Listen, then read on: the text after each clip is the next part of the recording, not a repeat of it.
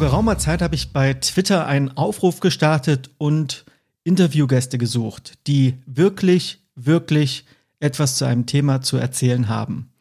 Diesem Aufruf ist unter anderem Bodo Wünsch aus Wiesbaden gefolgt. Er ist der Leiter eines Industriebildungszentrums und arbeitet dort seit geraumer Zeit daran, ein posttayloristisches Bildungsformat zu entwickeln. Zugleich baut er die Führungsstruktur seines Instituts von einer stramm formalen Hierarchie, wie er sagt, hin zu einem explizit heterarchischen Zusammenarbeitsmodell um.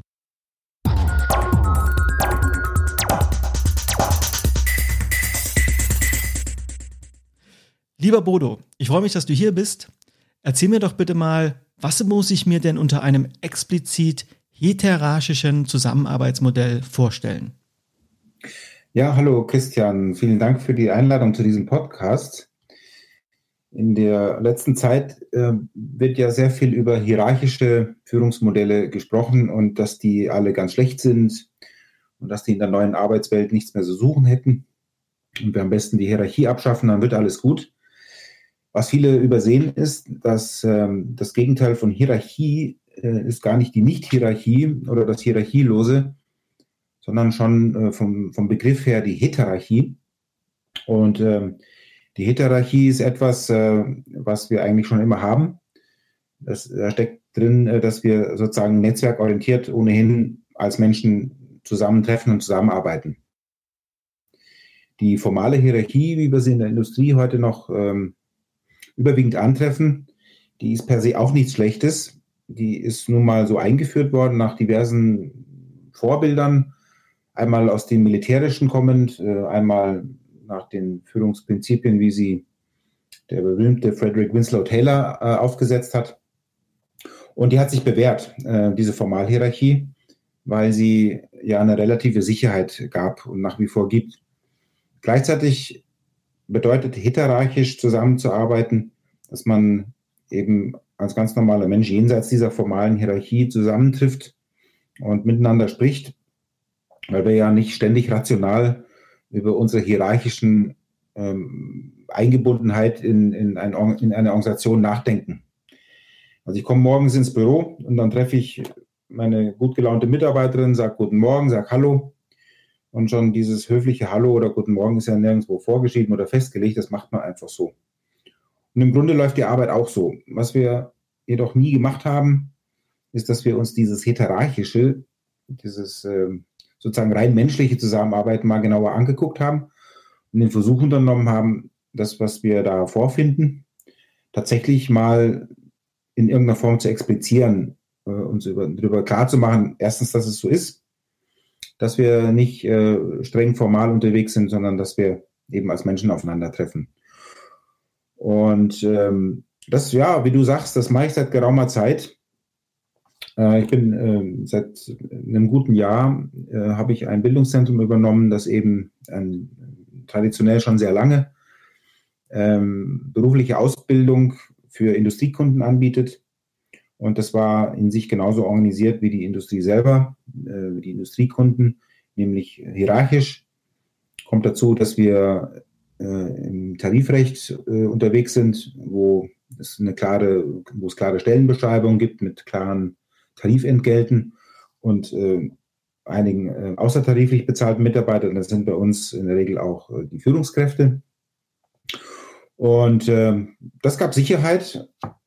Ich glaube aber, dass wir äh, in den Veränderungen, die die Industrie seit geraumer Zeit auch erfährt, äh, und da fallen die Stichworte wie Innovation, Digitalisierung, Globalisierung, Internationalisierung, äh, gesellschaftliche Veränderung, Demografie, dass äh, diese, dieser Veränderungsdruck von außen ähm, sehr stark ein, auf Organisationen einwirkt ähm, und auf ihre doch starren formalen äh, Strukturen, dass die nicht mehr, äh, da nicht mehr reagieren können sehr gut. Und das war so mein, mein äh, Anlass, mal zu überlegen, wie könnte man denn auf diese Veränderungen, die von außen nun mal kommen oder die man vielleicht auch selber anstoßen möchte, wie kann man die am besten äh, in die Organisation hineinkopieren. Hineinkopieren in eine Organisation, das äh, hört sich jetzt auch ein bisschen strange an, aber das äh, kommt so aus der Systemtheorie.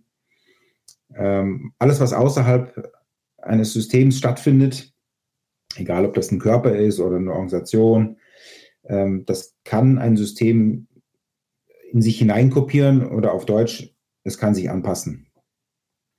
Und Heterarchie äh, in menschlichen Organisationen ist in der Lage, sehr schnell auf Gegebenheiten, die von außen kommen, sich anzupassen, was in der Hierarchie, in der formalen Hierarchie nicht der Fall ist.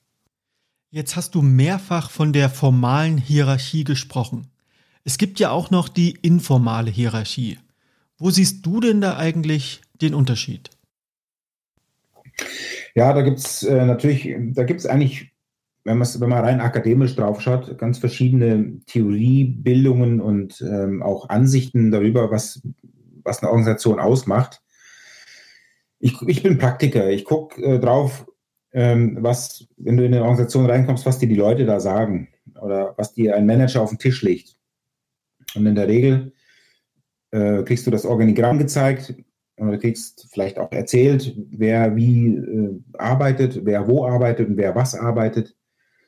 Ähm, und damit ist schon mal die äh, sichtbare Seite der Organisation mehr oder weniger gut dargelegt. Du hast ganz recht, es gibt eine informale Seite ähm, und die könnte man durchaus mit dem hierarchischen, mit der hierarchischen Binnenstruktur gleichsetzen.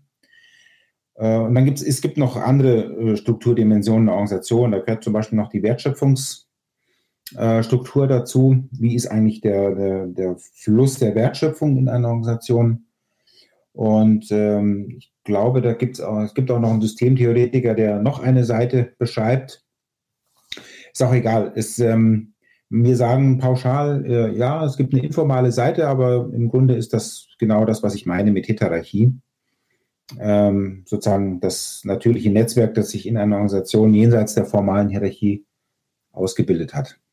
Jetzt hast du eingangs gesagt, dass das Bildungssystem, was wir haben, oder das Organisationssystem, was wir haben, auf Prinzipien und Ideen basiert, die zurückzuführen sind auf einen Herrn namens Frederick Winslow Taylor. Da gibt es ja diesen Begriff des Taylorismus und du hast ja auch gesagt, dass du aktuell daran arbeitest, ein post-tayloristisches Bildungsformat zu entwickeln. Bevor wir da vielleicht drauf eingehen, was ist denn deine Vorstellung von Taylorismus oder wie verstehst du Taylorismus? Ja, der Frederick Winslow Taylor war einer äh, der ersten, der sich wirklich äh, Gedanken gemacht hat, äh, vor gut 100 Jahren, wie die aufkommende oder sagen wir die sich längst etablierende industrielle Fertigung äh, sich effizienter gestalten lässt.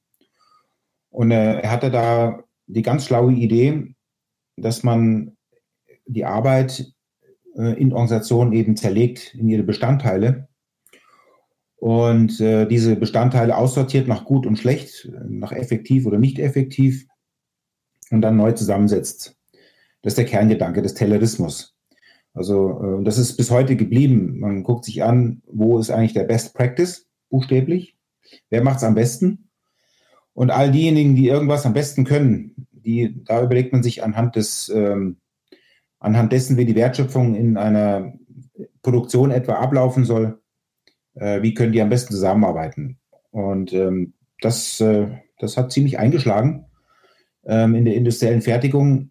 Und äh, es ist unter anderem Taylor zu verdanken oder diesen, diesen, diesen Prinzipien zu verdanken, dass ähm, die Massenproduktion äh, überhaupt erst möglich wurde. Und das ist bis heute, also das hat man immer weiter verfeinert und äh, die Prozesse in Unternehmen sozusagen immer, immer diffiziler, immer, immer feingliedriger aufgearbeitet, auch niedergeschrieben. Und das Niedergeschriebene, dann hat man es immer wieder auditiert, um es zu kontrollieren das hat alles wunderbar funktioniert, weil äh, damit die Produktivität einfach äh, ins fast schon Unermessliche gesteigert werden könnte, von dem wir heute nach wie vor profitieren. Nun sind aber Veränderungen eingetreten, nicht zuletzt durch die Digitalisierung, ähm, wo sich ähm, die, die, die, Wertschöpfung eben nicht mehr äh, in ihre feinen Bestandteile zerlegen lässt. Ähm, dazu ist die Komplexität mittlerweile einfach zu hoch. Und ähm, da muss man sich überlegen, was kommt eigentlich nach diesem tayloristischen Denken. Ähm, und äh, das beschreibt, da gibt es auch verschiedene Ansätze, der Posttaylorismus, eben zu überlegen, komme ich eigentlich ohne terroristische Prozesse aus? Muss ich Arbeit überhaupt so fein zerlegen? Muss ich mich auf die Suche nach einem Best Practice machen? Ähm, und da ähm, kann man sehr schnell äh, sehen, dass ähm, wenn man an terroristischen Prinzipien festhält, wie wir sie alle kennen, ähm, also äh, aus Unternehmen Prozesshandbücher, ähm, die ganze Betriebswirtschaftslehre, ähm, die basiert ja auf terroristischen Denken, ähm, dass die manche Probleme, die heute auftreten, einfach nicht mehr äh, löst. Und äh, aus dieser Problemlage heraus ähm, ist ja auch so ein bisschen der Gedanke äh, entstanden, wir müssten Arbeit neu organisieren. Und da steckt ja auch schon wieder der Gedanke drin, dieses Umorganisierens, dass die Organisationen, wie wir sie bisher kennen, die uns bisher Sicherheit gegeben haben und die uns bisher so viel Produktivität beschert haben, ähm, dass die so nicht mehr standhalten. Das merkt man spätestens dann, wenn ein Konkurrent auftaucht, der ein und dasselbe Produkt in diesen, äh, unter diesem, vor dem Hintergrund der Veränderung plötzlich schneller, billiger äh, und einfacher macht, obwohl er äh, offenbar äh, nicht an irgendwelchen ähm, klassischen Prozessen sich entlanghangelt. Und da gibt es ja in der jüngsten Geschichte eine Menge Beispiele. Ähm, sogenannte disruptiver Geschäftsmodelle, die den bestehenden Industrien dann schwer zu schaffen gemacht haben. Denkt man nur an die Digitalfotografie ähm, oder äh, auf den Telekommunikationssektor. Da hat sich sehr viel getan. Und ähm, ja, und äh, die Annahme ist, dass Firmen, die sehr agil sind, sehr schnell arbeiten können, sich sehr schnell auf Veränderungen einstellen können, dass die irgendwie anders arbeiten. Ähm, und äh, dem bin ich auch selber mal eine Zeit lang nachgegangen, habe mir das angeschaut, habe mir auch die Literatur angeschaut, die es dazu gibt. Und ähm, da bin ich auf so einige äh, Denker und auch Praktiker gestoßen, die äh, das versucht haben, auch mal zu beschreiben. Ja, also äh, das versuche ich tatsächlich als Praktiker ähm, auch in die Praxis umzusetzen. Ähm, das finde ich äh, wahnsinnig spannende, wenn du in eine in ein Industrieumfeld kommst, das eher hm, wie jetzt etwa die Chemieindustrie in Deutschland äh, ein bisschen konservativ, ein bisschen träge ist, äh, sehr sicher, man verdient gut, ähm, das Geschäft läuft, es gibt gar nicht so sehr den Druck zur Veränderung. Ähm, trotzdem mal das Angebot machen äh, an das Team, das man ähm, verantwortet, sich zu überlegen, wie bereite ich mich denn trotzdem auf mögliche Veränderungen vor? Wie kann ich denn Disruption oder also sehr, sehr, sehr, sehr plötzlich auftretende Veränderungen, ähm, wie kann ich da begegnen? Und da ich im Bildungssektor unterwegs bin, also genauer in der beruflichen Ausbildung, ähm, wo wir aktuell unter dem Stichwort Fachkräftemangel, Klammer auf, dieses Wort mag ich gar nicht so gerne, Klammer zu, ähm, wir haben es auf jeden Fall mit starken demografischen Veränderungen zu tun, auch gesellschaftlichen Veränderungen, die uns äh, einfach äh, knallhart immer weniger Azubis oder Interessenten für berufliche Ausbildung bescheren. Und das ist so ein Szenario, wo man sich überlegt, was kann ich da machen? Ähm, krieg, wie kriege ich denn auch in fünf Jahren noch junge Leute, die sich für eine praktische berufliche Ausbildung interessieren oder überhaupt für eine praktische Tätigkeit? Ja, das ist so, das sind so die, das sind so die zwei Hauptmotive, die mich momentan antreiben, in meinem eigenen Bereich mal verschiedene Dinge auszuprobieren. Jetzt hast du ja gerade von dem sogenannten Fachkräftemangel gesprochen. Als Unternehmensberater bin ich ja in vielen verschiedenen Branchen und Unternehmen tätig, habe also einen sehr guten Einblick in diese Organisation und mir fällt auf, dass die meisten Unternehmen von dem Fachkräftemangel sprechen. Also sie haben Probleme, neue Mitarbeiter für sich zu gewinnen. Gleichzeitig fallen mir aber in nahezu allen Branchen auch Unternehmen auf, die diesen Zustand, dieses Phänomen für sich nicht beschreiben können. Was glaubst du, woran das eigentlich liegt? Ich glaube, dass wir eine falsche Vorstellung von der Fachkraft haben, ne, weil die Nachfrage nach Arbeitskräften tatsächlich in einem ja, nennen wir es ruhig so, äh, in einem alten klassischen betriebswirtschaftlichen oder tayloristischen Denken äh, verfangen sind. Sie blicken auf ihre eigene Organisation ähm, wie auf einen Kasten, wo ähm, ein Baustein fehlt, sprich ein älterer Mitarbeiter, der äh, viele Jahre äh, eine bestimmte Tätigkeit äh, sehr professionell ausgeführt hat, zum Beispiel ein, ein, alter Techniker oder Meister, der geht in Rente, dann kommt, dann kommt die Personalerin und die Personalabteilung und plant diese Fachkraft äh, oder denjenigen, der dann Rente geht, eben äh, zu ersetzen. Und was macht man da? Man begibt sich auf den Markt und schreibt eine Stelle aus oder einen Ausbildungsplatz. Und da fängt es schon an, kritisch zu werden, weil äh, man einen, die Fachkraft, die man, auf die man bisher gebaut hat, die so viel wert war, die man jetzt verloren hat, die wird man niemals eins zu eins ersetzen können. Man hat das aber in den letzten, man hat das über Jahrzehnte hinweg einfach so gefahren. Äh, man hat äh, dadurch, dass sich Organisationen relativ träge verhalten konnten, weil sich die Märkte eben nicht so dynamisch verhalten haben, ähm, konnte man darauf bauen und hatte auch genug Zeit, junge Leute zu finden mit sehr viel, mit sehr viel Zeitaufwand, denen die all die Dinge beizubringen, die, ähm, die der Scheidende halt gemacht hat. Und diese Zeit haben wir heute nicht mehr, äh, weil allein durch die Demografie so viele Fachkräfte, gerade in der Industrie, ähm, altersbedingt äh, einfach ihren Laden verlassen. Erstens kriegen wir schon rein von den Geburtsjahrgängen gar nicht so viele Leute. Und zweitens, ähm, jetzt wird es wirklich dann auch komplex, ist unser Schulsystem auch äh, nicht so organisiert, wie wir es eigentlich bräuchten für eine dynamische Arbeitswelt ähm, dass sich junge Leute anders interessieren für das, was sie in ihrem Leben eigentlich machen möchten. Unser ganzes Denken ist traditionell so verhaftet, ähm, dass ich in dieser Angestelltenwelt nach, nach einer äh, hoffe, dass ich irgendwo durch eine Ausbildung mal irgendwo eine Stelle kriege, auf der ich dann eine bestimmte Tätigkeit ausübe. Und das bleibt dann so. Ähm, dem ist aber nicht mehr so. Ähm, oder es, ist, es nimmt einfach ab. Aber dadurch, dass die Unternehmen so denken und die Personaler äh, und Personalerinnen so denken äh, und die Leute dann nicht kriegen, äh, entsteht natürlich sofort der Gedanke, ähm, es gäbe einen Fachkräftemangel.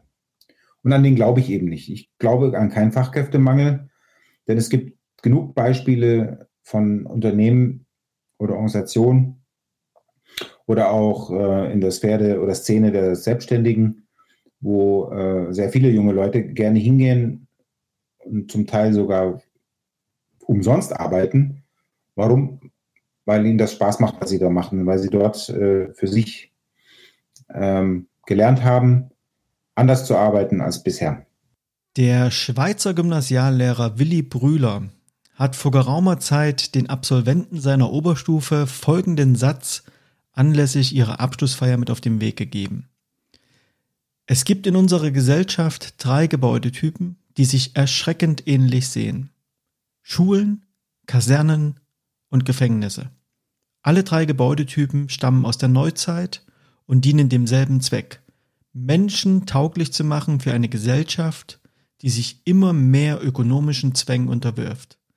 Wenn ihr also heute aus der Hand des Rektors eure Entlassungspapiere erhaltet, dann geltet ihr als tauglich. Aber tauglich wofür? Greifen wir die Frage einfach mal direkt auf. Wofür glaubst du, sind die Schüler nach ihrem Abitur tauglich? ja, das ist eine absolut spannende Frage. Hm. Meine Meinung ist, dass unser ganzes Schulsystem sehr abschlussorientiert ist. Ähm, wir gucken sehr auf den Abschluss. Was wir übersehen ist, dass wir, egal welche Ausbildung man macht, ob man aufs Gymnasium geht äh, oder auf welche Schule auch immer, dass es eigentlich um den Anschluss gehen sollte. Ähm, und das wird den, das werden wir, das erzählen wir den äh, Kindern systematisch viel zu wenig. Ähm, dieses ganze Notensystem und äh, das Klassensystem, die, die sozusagen die, die gleichartig bestückten Klassen, die kommen auch aus einer Zeit, wo wir versucht haben, uns die Welt äh, sehr einfach zu machen. Und äh, die Welt war so, wie sie war. Die konnte, da hat es gepasst. Ähm, also wir haben die, es war eine reduzierte Komplexität, kann man sagen, ähm, die, die, die es aber so heute nicht mehr gibt, durch die, durch die Vielfalt der Möglichkeiten, die wir gesellschaftlich, technisch, äh, die, sich, die sich heute einfach anbieten. Und dieses Schulsystem, wie wir es haben, und damit äh, übrigens auch ähm, äh, so ein bisschen das äh, militärische System und das Industriesystem, ähm, die kommen aus dieser Zeit und passen sich nur sehr, sehr, sehr langsam äh, den, den, der Vielfalt an, die wir heute haben. Ich selber rede gern von den Anschlüssen. Äh, wenn, äh, ich verabschiede ja auch zweimal im Jahr Ausgelernte, also sprich Azubis, die über zweieinhalb oder drei oder auch manchmal dreieinhalb Jahre einen äh, Kammerberuf erlernt haben, dem wir dann das Zeugnis in die Hand drücken, äh, auf das sie hingearbeitet haben.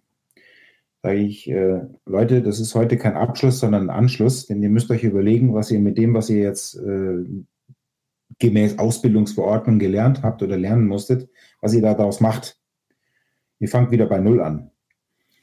Und ähm, leider werde ich dieses System natürlich nicht ändern können, ähm, aber es gibt durchaus Möglichkeiten, äh, Zusatzangebote zu schaffen, wo sozusagen die ersten Pioniere, die das dann auch frei, freiwillig annehmen, sozusagen auch on top machen, ähm, gucken können, naja, was können wir denn anders machen? Und da sind wir gerade dabei, das eine oder andere Format zu kreieren, äh, ins Leben zu rufen, ähm, und, um einfach andersartige Angebote zu machen. Ich glaube, das ist auch die einzige Chance, die wir haben. Ich würde vielleicht direkt darauf nochmal eingehen. Und zwar, du sagst, das ist, glaubst du, die einzige Chance, die wir haben. Wir müssen Anschluss finden. Und ich glaube, wir alle kennen das natürlich. Man kommt aus der Schule, man kommt aus der Ausbildung oder aus dem Studium, tritt dann ins Berufsleben ein und hat das Gefühl, eigentlich ist jetzt alles neu, alles auf Anfang das, was ich vorher gelernt habe, hilft mir jetzt in vielen Bereichen überhaupt nicht weiter. Was glaubst du, welches Angebot muss Lehre machen, um für die Herausforderungen der Zukunft, für die Herausforderungen der Digitalisierung, für diese immer schneller zunehmenden Veränderungen überhaupt noch in der Lage zu sein, dass Menschen, junge Menschen genauso wie alte Menschen, den Herausforderungen, denen sie sich stellen müssen, gewappnet sind?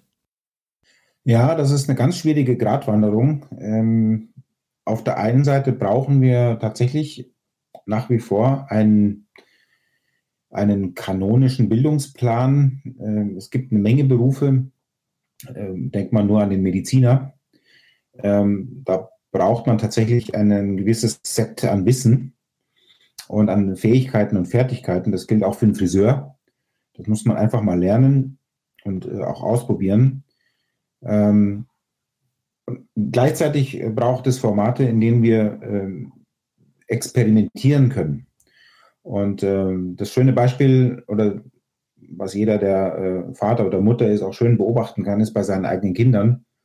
Die lernen ja ganz ohne Curriculum und ohne Noten und ohne Zeugnisse erstmal.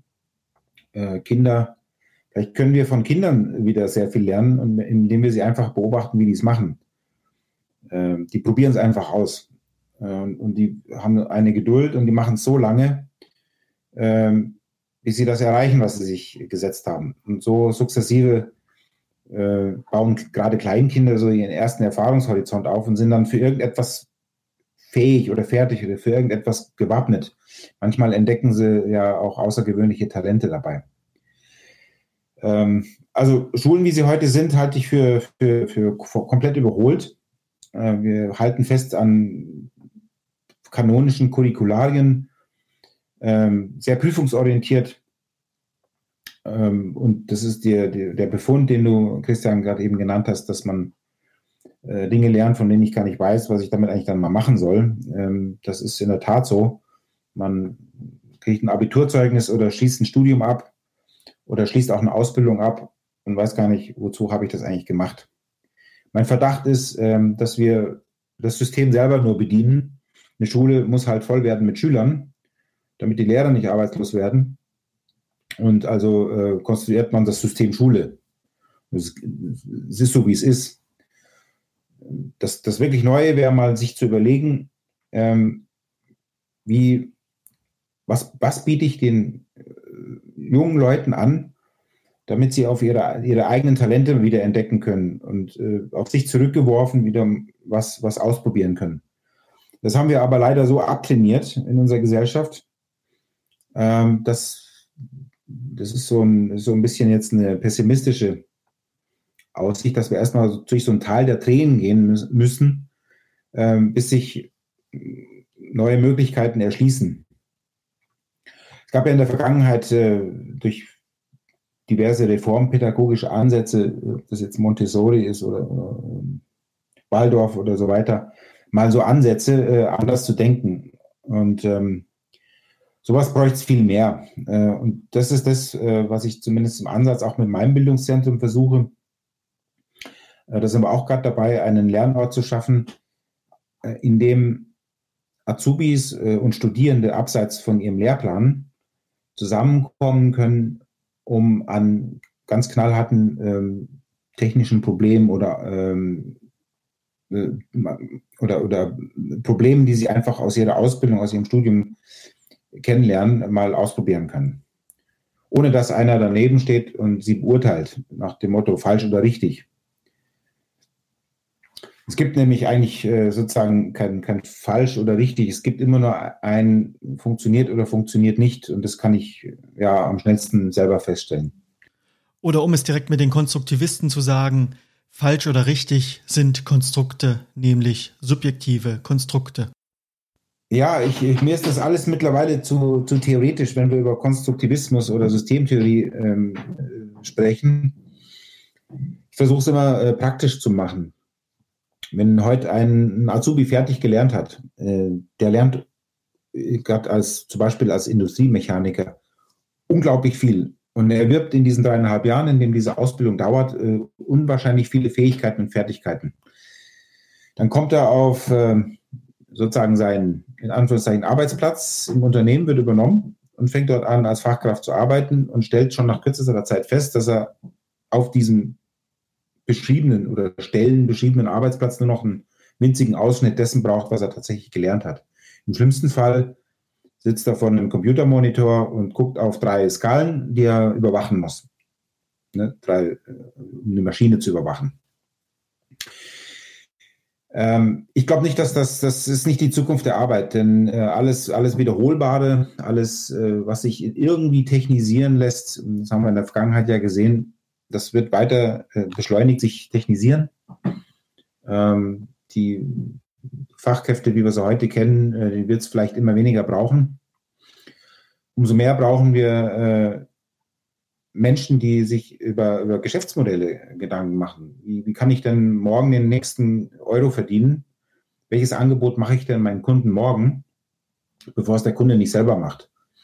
Weil äh, eine Maschine kann sich jeder kaufen mittlerweile. Ähm, denkt man nur an die, äh, an die Mobilität, die uns ja momentan große Probleme bereitet. Ein Auto kann sich heute jeder kaufen, ähm, weil es einfach zu bedienen ist, äh, wenn man sich mal einfach nur, was, was ja keine lange Zeit ist, mal 100 Jahre zurückversetzt in die Anfänge des Automobils, äh, wo man das noch äh, selber warten und reparieren musste ganz abgesehen davon, dass ich mir gar keins leisten konnte als normaler Mensch, ähm, ähm, da sieht man, wohin die Technik eben führt.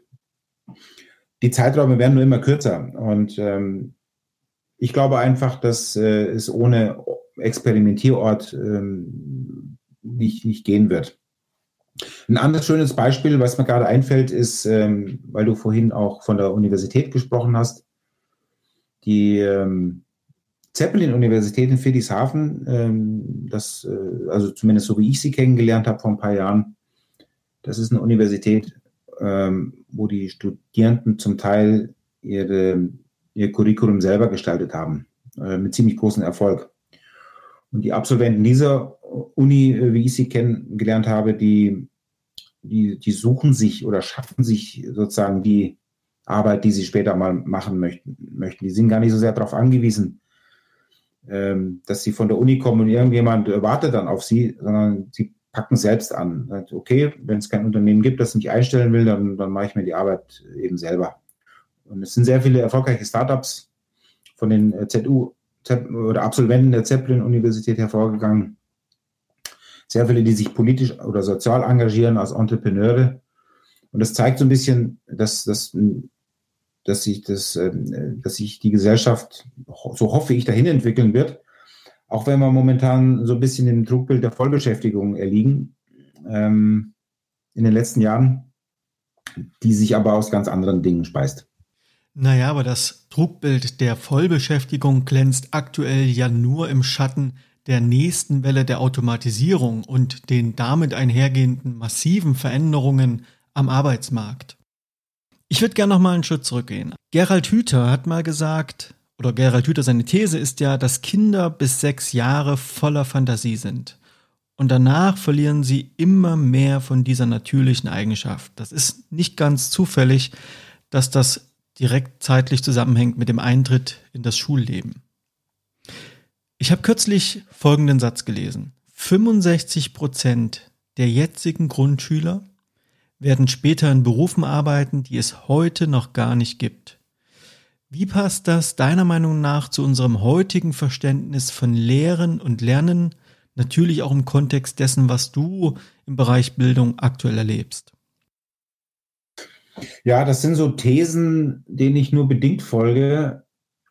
Äh, und in einem würde ich dir auch gerne widersprechen. Ich glaube nicht, dass wir, ähm, dass die Massenarbeitslosigkeit äh, droht, nur weil wir uns jetzt beschleunigt automatisieren. Ähm, es wird allerdings ähm, Umbrüche geben, Disruption auch sozusagen in den Einkommensstrukturen und relativ viel Unruhe glaube nicht so sehr an die, an die große äh, Entlassungswelle, nur weil sozusagen der nächste Computer dann kommt. Ähm, der Befund von dem Herrn, äh, von dem Professor Hüter, der ist ganz richtig. Den teilt übrigens auch der berühmte Sir Ken Robinson, ähm, der da aber noch einen Schritt weiter geht. Der sagt, äh, sobald die Kinder in die Schule kommen oder in dieses Schulsystem, wie wir es vorhin beschrieben haben, äh, dann wird ihnen systematisch ähm, das Fantasievolle und eben auch das Experimentelle abtrainiert, weil der Lehrkörper ja gehalten ist, ein staatlich vorgegebenes Curriculum äh, durchzuziehen, ähm, autoritär durchzuziehen. Und dann fragt, stellt sich natürlich schon die Frage, wo ist eigentlich der Raum äh, für das Kindliche im Kind, das ja nicht abrupt aufhört mit sechs Jahren, dass er weitergeht. Und über die Pubertät will ich gar nicht reden äh, wo dann sozusagen äh, beim Schritt zum Erwachsenwerden nochmal dieses, dieses Ausprobieren nochmal verstärkt zurückkommt, äh, wo man sich gegen Autoritäten dann auch auflehnt.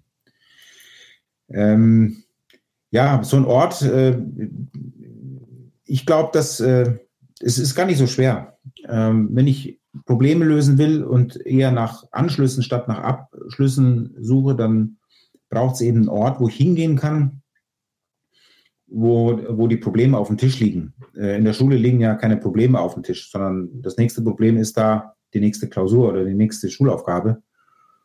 Äh, in der Industrie kann ich sagen, äh, es gibt jede Menge Probleme, die, die einfach zu lösen sind, die vom Betriebsalltag tatsächlich auch abhalten. Ähm, es ist kaum Zeit für Probleme zu lösen, weil das Geld kostet, weil man dazu die Produktion anhalten müsste. Und ähm, da äh, muss man gucken, wo habe ich eigentlich Nischen und Möglichkeiten, äh, Orte des Problemlösens zu finden. Und das ist das, was ich vorhin beschrieben habe. Wenn man, äh, da sind wir ein bisschen in einer bequemen Situation, wenn man die Ausbildung selber sozusagen nach draußen gegeben hat, ähm, outgesourced hat, dann kann man in diesem Ort relativ viel ausprobieren ähm, mit den Azubis. Und das versuchen wir gerade. Jetzt hast du ja vorhin schon gesagt, ihr versucht das durch kollaborative Lernformate, unter anderem mit Studierenden zusammen. Kannst du da noch ein bisschen konkreter werden? Wie muss ich mir das vorstellen? Also die Lehre ist outgesourced, das machen mittlerweile viele Unternehmen. Da gibt es für viele in so Industrieclustern immer wieder so zentrale Bildungsinstitute, wo mehrere Unternehmen sich zusammentun. Das kenne ich zumindest so. Wie gestaltet ihr diese andere Form des Lernens, so wie du sie angedeutet hast? Und du hast das ja unter dem Begriff des post-tayloristischen Lernens subsumiert. Genau. Ähm, wir sind übrigens auch so ein Bildungszentrum. Äh, wir bilden für äh, weit über 30 Unternehmen aus Und ähm, was wir machen, ist äh, gesetzlich vorgegebene Ausbildungsverordnungen äh, zu befüllen. Noch dazu unterliegen wir dem äh, einem Tarifsystem in einer, in einer sozusagen Sozialpartnerschaft. Und äh, allein das ermöglicht uns äh, jenseits der tariflich vorgegebenen Ausbildungs- und Arbeitszeiten nochmal die Lehrräume, die Lehrwerkstätten äh, zu öffnen, äh, um dort andersartige Angebote zu machen. Äh, wir sind gerade dabei, ein Lernkonzept auszuprobieren, in dem eben äh, Auszubildende einer bestimmten Fachrichtung mit Studierenden der benachbarten Fachrichtung zusammenkommen. Das muss jetzt nicht zwingend äh, Maschinenbau sein. Das kann auch mal, äh, ne, es gibt ja äh, interdisziplinär viele Fachrichtungen, die irgendwo ähm, auch durch die, durch die innovative Entwicklung draußen am Markt äh, plötzlich mit, was miteinander zu tun haben, die vorher noch nie was miteinander zu tun gehabt haben. Die wollen wir, denen wollen wir ein Angebot machen und eine Ausschreibung machen. Ihr habt ja die Möglichkeiten, ähm, auf freiwilliger Basis experimentell ähm, mit dem, was ihr bisher gelernt habt, zusammenzukommen und ihr kriegt ein echtes Problem auf den Tisch. Oder, das ist die Alternative, ihr bringt ein eigenes Problem mit. Ihr wolltet schon immer mal dies oder jenes machen, sei es einen kleinen Roboter bauen oder programmieren, ähm, mal ein neues Gelenk ausprobieren äh, oder auch eine verfahrenstechnische Anlage mal anders zu fahren. Und äh, dafür haben wir jede Menge Gerätschaften, die sozusagen in der curricularen Ausbildung dafür nie verwendet werden, sondern immer nur für die reguläre Ausbildung, dass wir die nachmittags oder auch abends äh, nochmal bereitstellen. Ähm, und natürlich unter Aufsicht, weil es ein paar Sicherheitsvorschriften natürlich gibt, ähm, die jungen Leute einfach mal zusammen äh, was ausprobieren lassen. Mir persönlich ist sehr wichtig, dass wir auch eine Bildungsgrenze überwinden, klassischerweise, weil ich gesagt habe, Azubis und Studierende, ähm, die kommen normalerweise nie zusammen. Äh, die kommen, diese, diese Menschen kommen spätestens dann zusammen, wenn sie sich in der klassischen Organisation wieder begegnen, einmal als Fach- oder als Führungskraft. Äh, und wir äh, da schon oft feststellen, dass es die ersten Probleme gibt. Ich erinnere nur an den jungen Ingenieur, der von der Uni kommt, der dann auf 40, 50-jährige alte Techniker Meister trifft. Ähm, teilweise sind die nicht nur durch einen Generationenunterschied, sondern auch durch ihre Bildungssozialisation erstmal gar nicht sprechfähig miteinander. Und das könnte man vielleicht vorher schon mal üben, indem man eben Studierende Azubis zusammenkommen lässt, damit die voneinander was lernen, anhand eines gestellten Problems. Wunderbares Vorbild ist übrigens, äh, was man so kennt, ist Jugend forscht. Äh, Jugend forscht kennt man, das gibt es schon sehr lange. Das ist ein unglaublich erfolgreiches Modell Warum ist es so erfolgreich? Ähm, weil junge Leute, die, die, äh, die einfach sprühen vor, vor Fantasie, vor Kreativität, wenn man es ihnen noch nicht genommen hat, ähm, die, die blühen richtig auf, wenn sie sozusagen abseits ähm, des Erzielens von Noten ähm, oder des Auswendiglernens mal sich an einem Problem, das sie auch emotional bewegt, sich festbeißen dürfen und mal was ausprobieren dürfen. So, so ein bisschen in die Richtung geht das. Ähm, ich bin selbst erst seit kurzem auch Juror bei Jugend forscht. Mir war das gar nicht so bewusst, was ich da gesehen habe, mit, mit welcher Freude da 11, 12, 13, 14-Jährige an, an teils technischen, teils sozialen ähm, oder auch, äh, ja, oder an, an IT-Problemen äh, sich reinhängen und sich da Gedanken machen. Das ist schon das ist schon äh, sehr beeindruckend. Mich, mich wundert es manchmal, dass an, selbst an Unis äh, man das nicht mehr findet. Und bei dem Stichwort, das möchte ich gerne nochmal aufgreifen. Also was glaubst du denn, können die Studierenden von Azubis oder Schülern lernen? Naja, klassischerweise, ähm, das finde ich nach wie vor auch ziemlich gut. Ähm, viele Ausbildungsberufe, da geht es um das Erlernen von sehr praktischen oder handwerklichen Fertigkeiten und Fähigkeiten. Ähm, und äh, da tue ich was mit meinem Körper oder mit meinen Händen. Und äh, bis ich das kann, muss ich sehr, sehr oft üben. Und dann, dann weiß ich, wie ein Material sich verhält, wenn ich es äh, wenn zusammenschweiße oder zusammenlöte oder zusammenschraube. Dann habe ich, ich habe direkt ein Ergebnis, wenn ich einen Schaltkreis löte, ob der hinterher funktioniert oder nicht. Und ähm, das ist das, was Azubis lernen. Die lernen dann mit Geräten und Werkzeug eben umzugehen äh, und ihren, mit ihrem Körper damit, äh, mit dem Werkzeug zu arbeiten. Ähm, Studierende arbeiten mit ihrem Kopf. Die ähm, äh, lernen sozusagen, ähm, sagen wir mal, im technischen Bereich mit Mathematik umzugehen, ähm, Zusammenhänge zu verstehen, also auf einer intellektuellen Art, lernen andere Dinge und diese beiden Lerndimensionen mal zusammenzubringen. Der, äh, der eine hat irgendwas im Kopf und der andere weiß, wie man es anfasst. Davon verspreche ich mir sehr viel, weil Studierende in der Regel selbst an Fachhochschulen mangels äh, guter Werk, äh, Werkstattausstattung äh, oder schlechter Laborausstattung oft nie die Möglichkeiten haben, das, was sie theoretisch gelernt haben, mal auszuprobieren. Während Azubis, denen fehlt das, das theoretische Hintergrundwissen, was man von denen auch nicht erwartet. Aber mal äh, mit ihren Peers, mit Gleichaltrigen mal zusammenzukommen äh, und sich darüber auszutauschen, warum etwas so geht oder nicht geht, ähm, ja, da verspreche ich mir wirklich mal eine sehr fruchtbare, äh, sehr fruchtbares Zusammenkommen, das es so noch nie gegeben hat.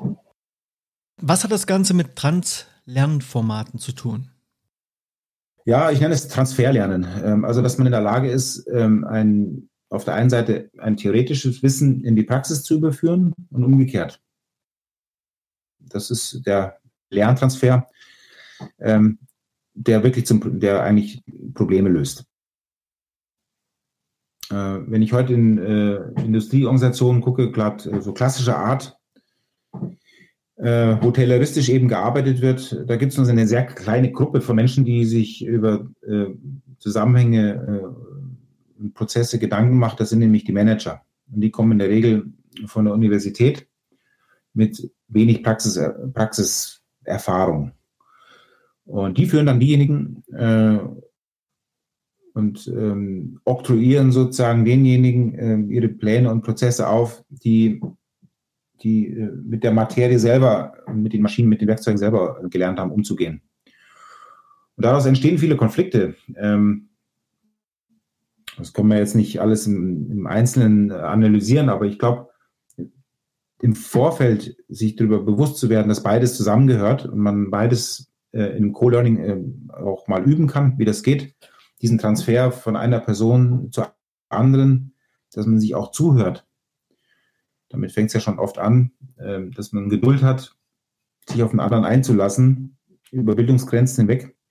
Das wird in der Zukunft äh, viel mehr gefordert sein als, als bisher. Da sind wir ja eigentlich im Grunde wieder direkt bei Taylor angekommen. Also diese Trennung von Denken und Ausführung haben wir ja zum ersten Mal so wirklich massiv im Taylorismus erlebt. Und das ist ja im Grunde genommen auch das, was wir heute noch in den allermeisten, mindestens Industrieunternehmen, aber vor allen Dingen auch in den allermeisten Unternehmen noch beobachten können. Unser Betriebssystem heute basiert immer noch zu großen Teilen auf dem Taylorismus. Und da brauche ich nicht nur in die BWL, in die Ausbildung an der Universität der BWL schauen, wo also die zukünftigen Unternehmenslenker ausgebildet werden, sondern da muss ich nur ganz praktisch mir das im Unternehmen anschauen, so wie du es gerade eben beschrieben hast. Die Frage, die sich mir jetzt stellt, ist, wie kommen wir eigentlich aus dieser Nummer wirklich nachhaltig wieder raus? Ja, da gibt es mehrere Möglichkeiten. Äh, entweder knallhart, man hungert. Das heißt, äh, ich verliere Kunden, die, äh, die wandern ab und gehen zum Konkurrenten, der eben schneller äh, und besser produziert oder auch individueller nach Kundenwunsch. Wenn ich das nicht schaffe, verliere ich eben Kunden an die Konkurrenz.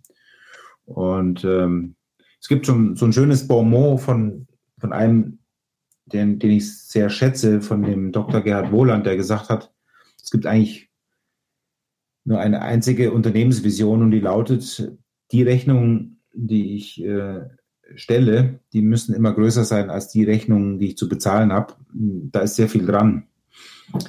Ähm, das klingt jetzt furchtbar ökonomisch, aber äh, im Endeffekt ist es so. Unser Wirtschaftssystem basiert nun mal auf aus dem Austausch von, von Waren äh, und Dienstleistungen. Und äh, dazu haben wir irgendwann mal das Geld erfunden, das sozusagen als Medium fungiert. Ähm, das wird vermutlich so bleiben. Das ist jetzt schon 10.000 Jahre so und das wird wahrscheinlich auch in 10.000 Jahren noch so sein. Nur durch die Technisierung hat der Einzelne, jeder Einzelne von uns, und damit meine ich auch jedes einzelne Unternehmen, äh, einen viel einfacheren und schnelleren und vor allem billigeren Zugriff auf das äh, gesamte Weltwissen. Ähm, das haben wir heute in der Smart im Smartphone in der Hand. Und wir machen uns noch gar kein Bild davon, wo das hinführen wird. Ähm, äh, und sozusagen daran festzuhalten, dass es ein geschütztes, einen geschützten Bereich an Wissen gibt, äh, das halte ich für sehr naiv. Ähm, das wird sich dezentralisieren und damit äh, werden sich auch äh, Schulcurricularien einfach in, in, ins Nichts auflösen, weil sie nichts mehr wert sind.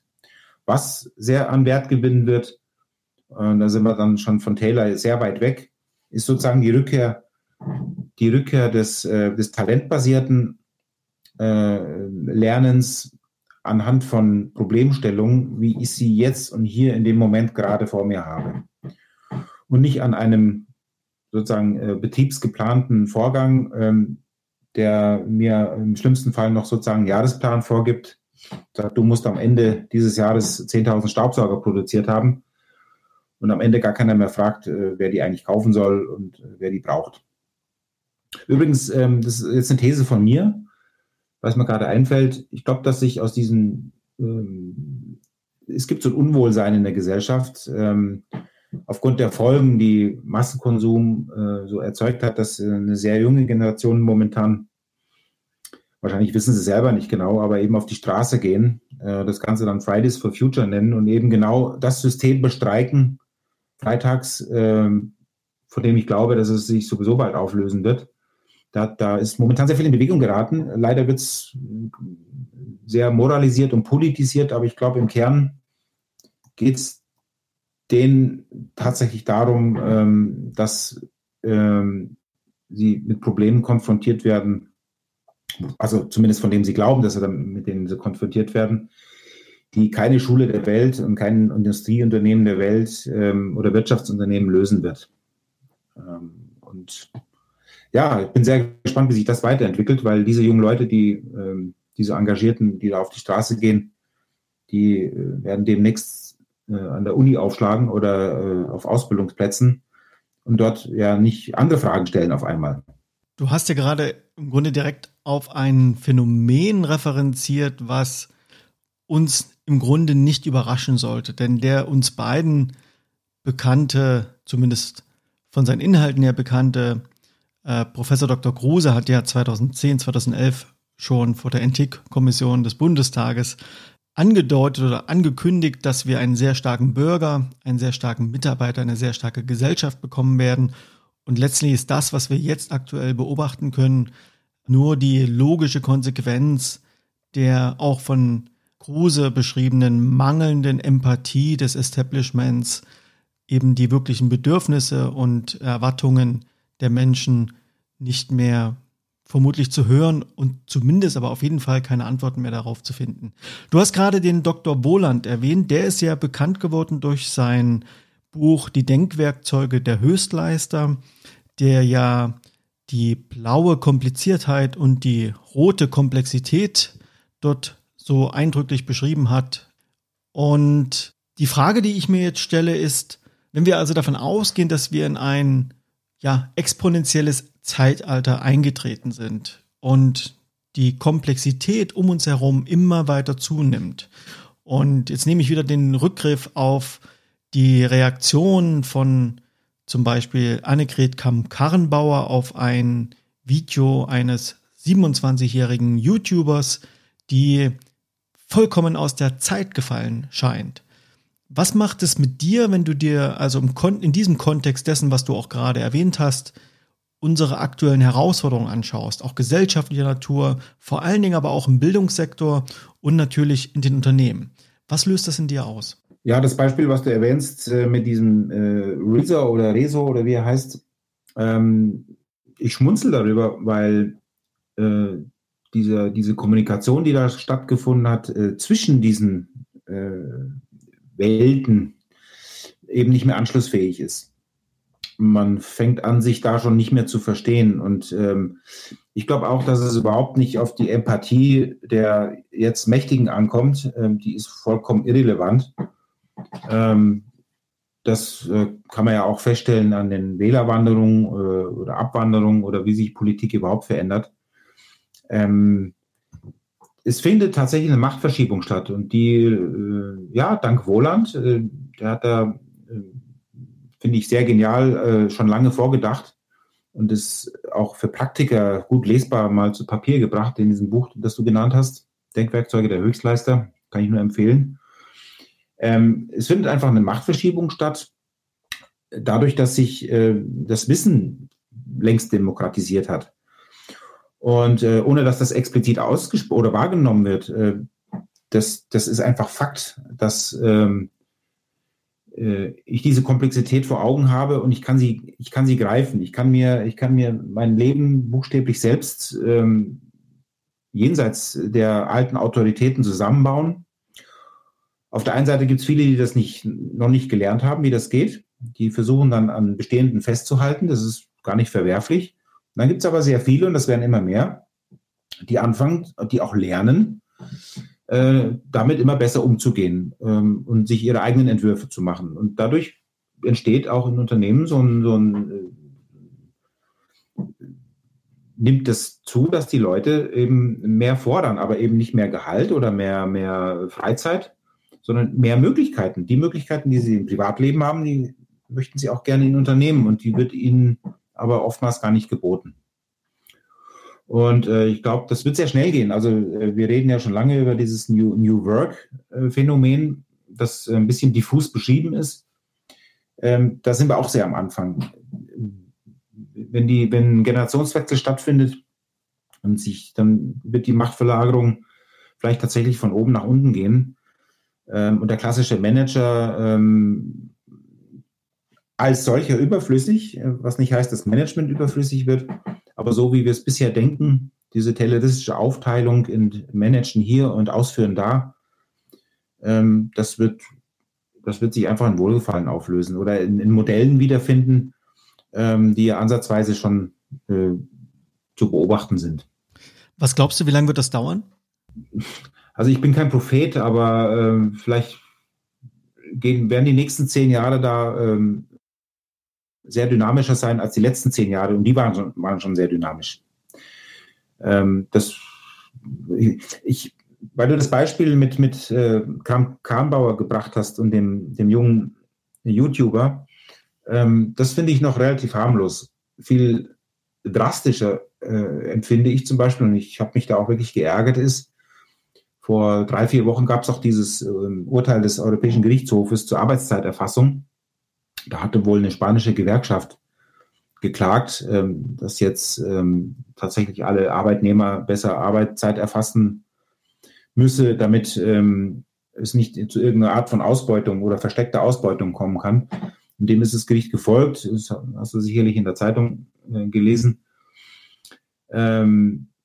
Also das, das finde ich, das finde ich viel äh, schlimmer als das, was äh, Kram Kambauer gesagt hat. Da das ist ein kurzes Rauschen im Blätterwald und dann wird das ja eigentlich nicht passieren, weil Zensur gibt es nicht, das ist grundgesetzlich geregelt. Aber das ist ein Gerichtsbeschluss, das, ist, das wird Recht werden. Das wird umgesetzt werden in Gesetze.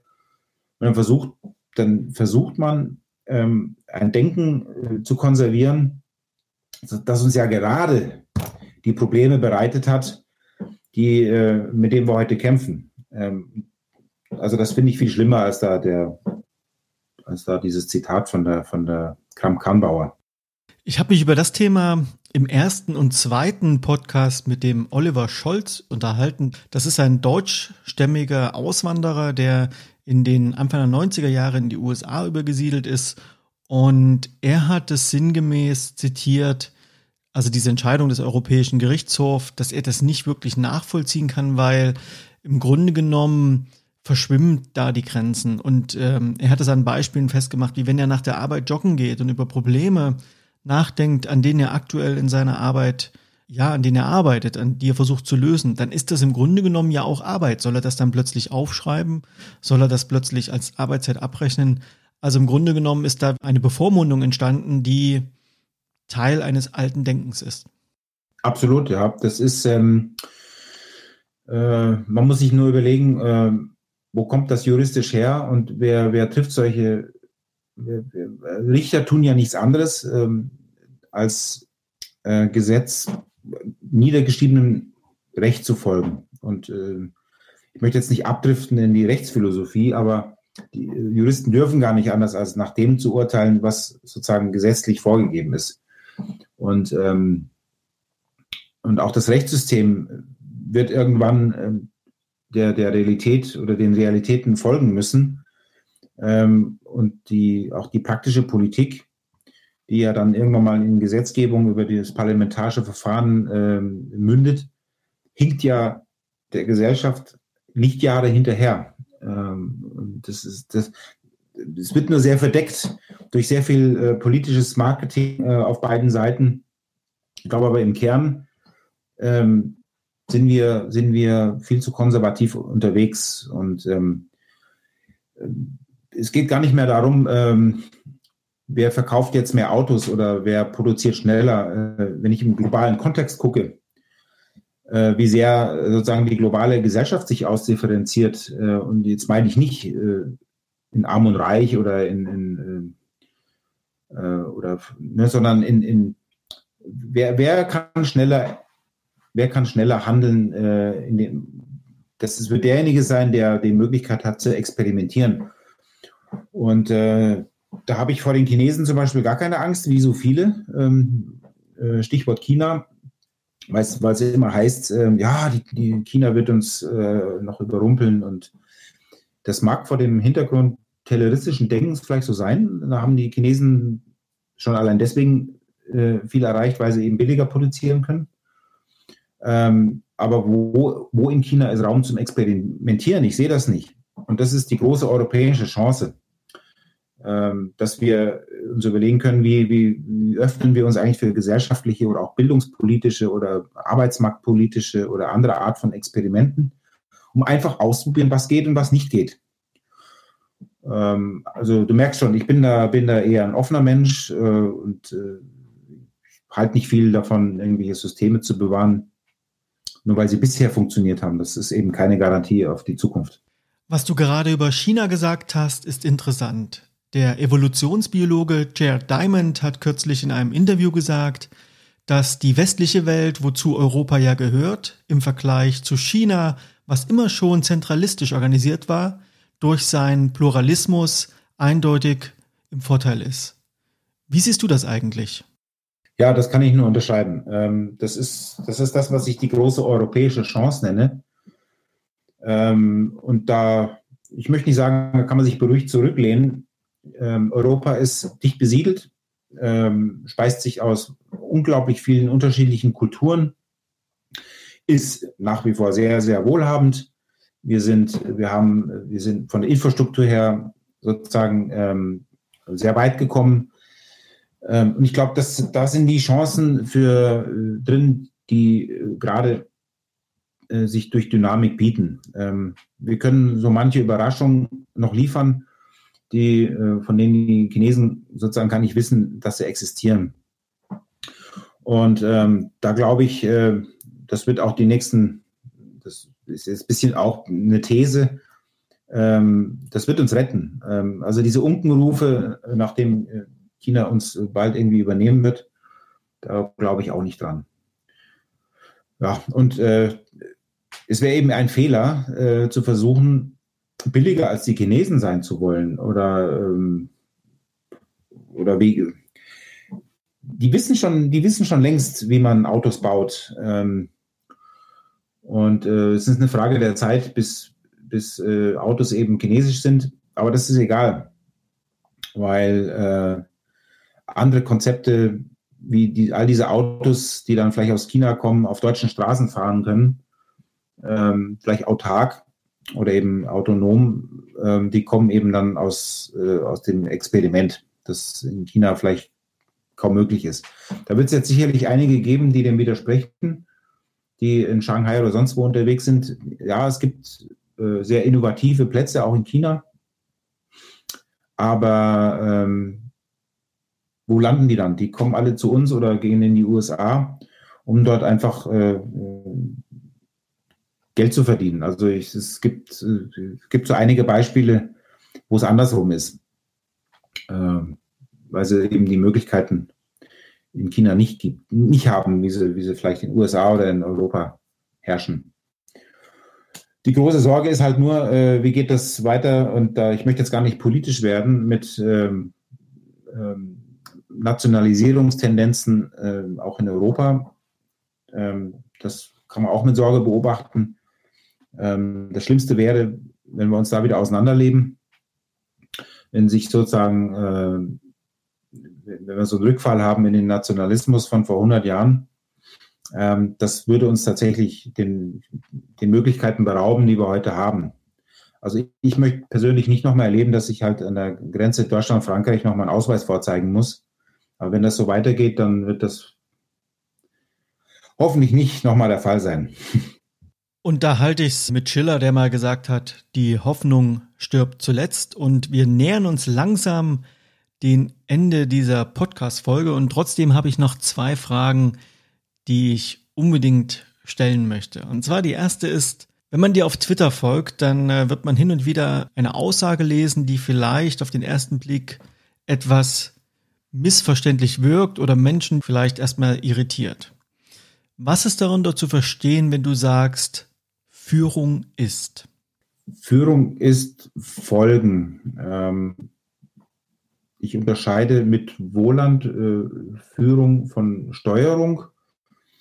Und ähm, unter Steuerung verstehe ich das, was äh, ne, dieses Maschinenmodell einer Organisation, indem ich an einer Stelle einen Hebel drücke und an einer anderen Stelle passiert dann was. Das ist äh, in Organisationen, wo Menschen zusammenarbeiten, ja so nicht der Fall. Und Führung findet immer dann statt. Führung ist dann, wenn Menschen folgen, ähm, einem Vorbild. Und ähm, man darf jetzt sich nur nicht dem Trugschluss äh, hingeben, dann sind eben Führungskräfte ab morgen alle irgendwo ein Vorbild. Äh, da gibt es auch eine ganz klare Kritik, übrigens nicht nur von Wohlan, sondern auch von dem gut bekannten Reinhard Sprenger.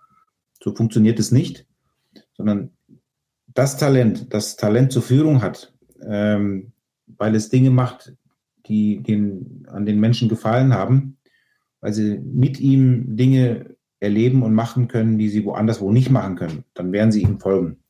Und ähm, das verstehe ich unter Führung. Und so betrachtet ist Führung auch immer zeitlich begrenzt. Das heißt, ich kann eine Führungskraft nicht qua Stelle beschreiben. Das wäre dann ja nur eine Steuerungskraft, die ähm, morgens kommt und sagt, wo es lang geht, sondern, wie ich sagte, äh, eine Führung, Führungskraft äh, ist man nicht, sondern die hat man. Und da gibt es auch ein Talent dazu. Ähm, das muss nicht jeder haben, aber es gibt viele, die haben es und ähm, viele, die eben gar nicht Führungskraft sind, die haben Führungskraft. Was hat Führung eigentlich mit Musik und Kunst zu tun? Du gehst nur dann in ein Konzert, einer Band oder einer, eines Orchesters oder eines Interpreten, wenn dir die Musik gefällt.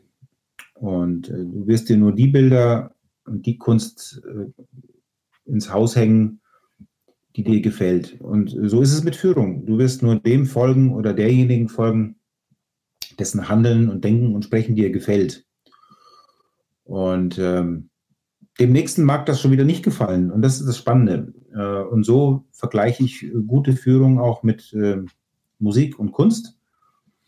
Musik und Kunst, übrigens auch Wein, ist nur dann gute Musik und dann gute Kunst oder ein guter Wein, wenn er dir schmeckt. Das ist ein wunderbares Schlusswort, das ich so wirklich stehen lassen möchte.